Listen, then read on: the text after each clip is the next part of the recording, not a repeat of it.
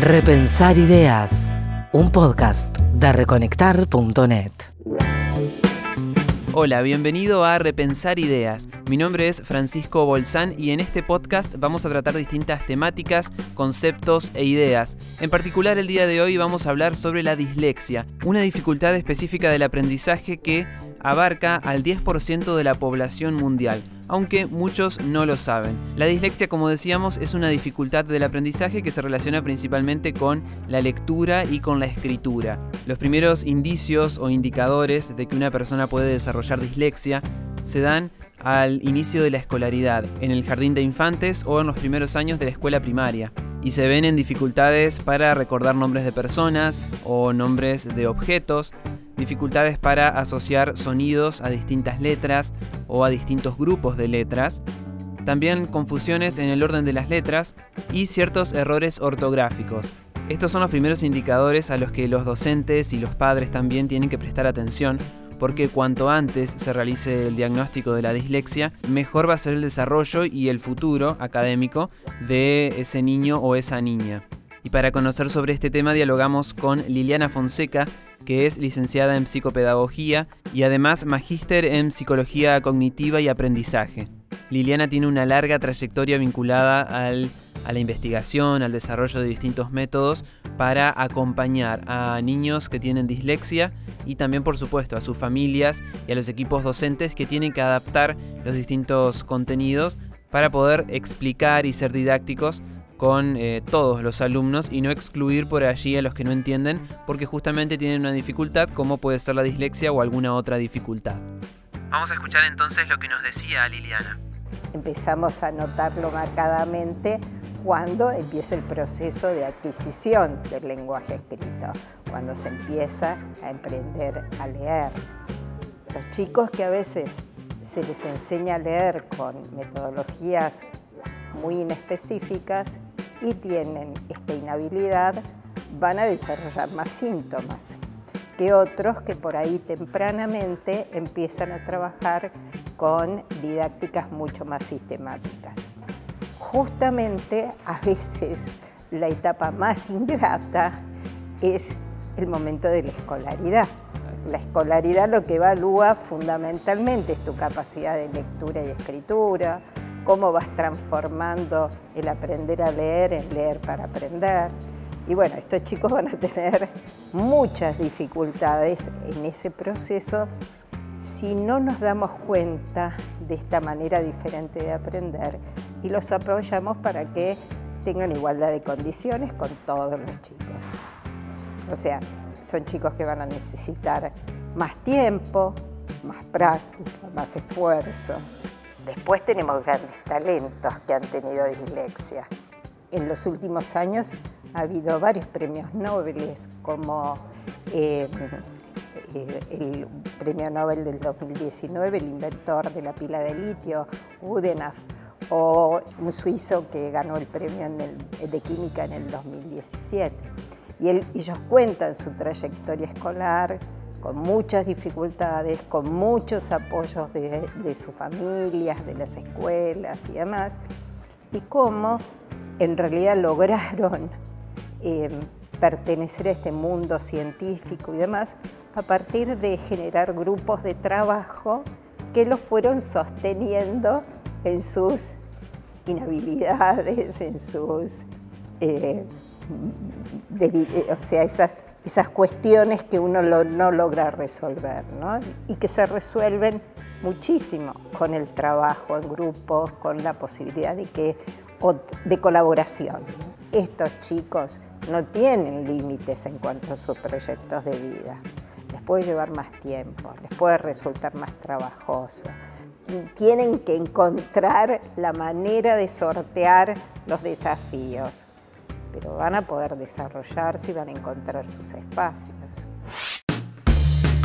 Ya lo decíamos al principio de este episodio, darse cuenta de los primeros indicadores lo antes posible es fundamental para procurar un buen desarrollo educativo y bueno, que también termine impactando en su futuro laboral en esos pacientes, esos niños, esas niñas que tienen dislexia. Y acá es importante el compromiso de todos y también eh, el hecho de que todos se involucren Los padres, los docentes quizás son los que más contacto tienen con los niños, entonces quizás pueden eh, percibir primero distintos indicadores. A partir de allí tienen que consultar con un profesional, con un psicopedagogo, para realizar un diagnóstico y ver si efectivamente se trata de eh, un chico que tiene dislexia. Y por último, bueno, comprometerse entre todos junto a las instituciones y las distintas asociaciones para trabajar en conjunto y procurar un buen desempeño educativo de ese niño. En este momento toda la investigación mundial está abocada a identificar esos em, factores de riesgo tempranamente, porque lo que se ha comprobado es que cuando se trabaja tempranamente, antes que aparezca el fracaso escolar, en realidad esa trayectoria escolar va a ser muchísimo mejor. Entonces, cuanto antes detectemos factores de riesgo, porque no podemos decir que un chico de 5 años es disléxico, ni mucho menos, pero sí vamos a detectar factores de riesgo y a esos grupos escolares y demás los vamos a estimular más. Entonces, hay muchas posibilidades de que vayan compensando sus dificultades y no arrastren una historia escolar pesada, difícil y demás. En momentos donde justamente nos estamos pensando en aulas diversas, en heterogeneidad y demás, o sea que es un momento auspicioso en ese sentido porque empezamos a percibir que no todos aprenden de la misma manera y todos tienen necesidades diferentes.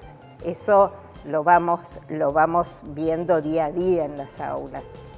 Claro, a veces es difícil, ¿no? En la Argentina, que tiene eh, como una trayectoria muy vinculada a la igualdad, a la homogeneidad, al guardapolvo blanco para todos y demás, bueno, de alguna manera pensar en estos nuevos paradigmas que nos hacen pensar en sujetos originales, que tienen diferentes formas y que van a acceder al conocimiento de diferentes formas, es un desafío para todos, para, para los docentes, para los padres, para eh, las instituciones de una comunidad, que tenemos que generar este lugar para todos. Se calcula que aproximadamente el 10% de la población de todo el mundo tiene dislexia, pero muchos no lo saben. Podemos calcular entonces a partir de este dato que en aulas de 30 alumnos, como suele haber en Argentina, tres de ellos, el 10%, podrían llegar a tener dislexia y quizás no saberlo y no estar al tanto. Quizás tener en cuenta este dato, este número, nos sirve para tomar dimensión de la importancia de estar atentos a los distintos indicadores y también tratar de diagnosticarlo cuanto antes para ayudar a un buen desempeño educativo de ese niño. Esos chicos, bien acompañados a lo largo de su trayectoria escolar, van a poder atravesar todos los niveles educativos sin eh, sufrimiento, sin, sin que su autoestima se vea impactada, que es el gran problema, ¿no? O sea, las personas, ¿no? estos que te decía los premios Nobel o muchísimos actores y demás, que han logrado encontrar su espacio de desarrollo y ser exitosos, es porque han logrado preservar su autoestima, construir una autoestima fuerte. Darse cuenta que, bueno, no eran hábiles para algunas cosas, pero sí muy hábiles para otras, y que esas tenían un espacio en la sociedad. ¿no? Bueno, eso es lo que todos esperamos que le suceda a, todos los chicos, a todos los estudiantes. ¿no? Y ya para finalizar rescato esta última frase de Liliana Fonseca. Darse cuenta que no son hábiles para algunas cosas, pero sí muy hábiles para otras, y que esas cosas en las que sí son hábiles tienen un espacio y un lugar en la sociedad. Y a partir de allí construir su pasión, sus sueños y poder justamente lograr todos esos proyectos que se propongan en la vida. Espero que te haya gustado este primer episodio del podcast Repensar Ideas. Si te gustó, seguinos para recibir más contenidos de este estilo y también podés compartirlo con aquellas personas a las que creas que le puede ser de utilidad. Puedes encontrar más información sobre este tema en www.reconectar.net y allí también podés encontrar contenidos sobre otras temáticas como medio ambiente, vida saludable, ciencia, tecnología y distintas ideas o historias inspiradoras y conceptos para repensar como proponemos también en este podcast. En las redes sociales, Instagram, Facebook y Twitter somos arroba reconectar ideas y también nos puedes encontrar en nuestro canal de YouTube que es simplemente reconectar. Muchas gracias por acompañarnos y nos reencontramos en el segundo episodio. Escuchaste una producción de Reconectar Podcast. Si te gustó, suscríbete y compartilo. Encontrá más contenidos en www.reconectar.net o en tu aplicación de podcast preferida. Volvamos a lo importante. www.reconectar.net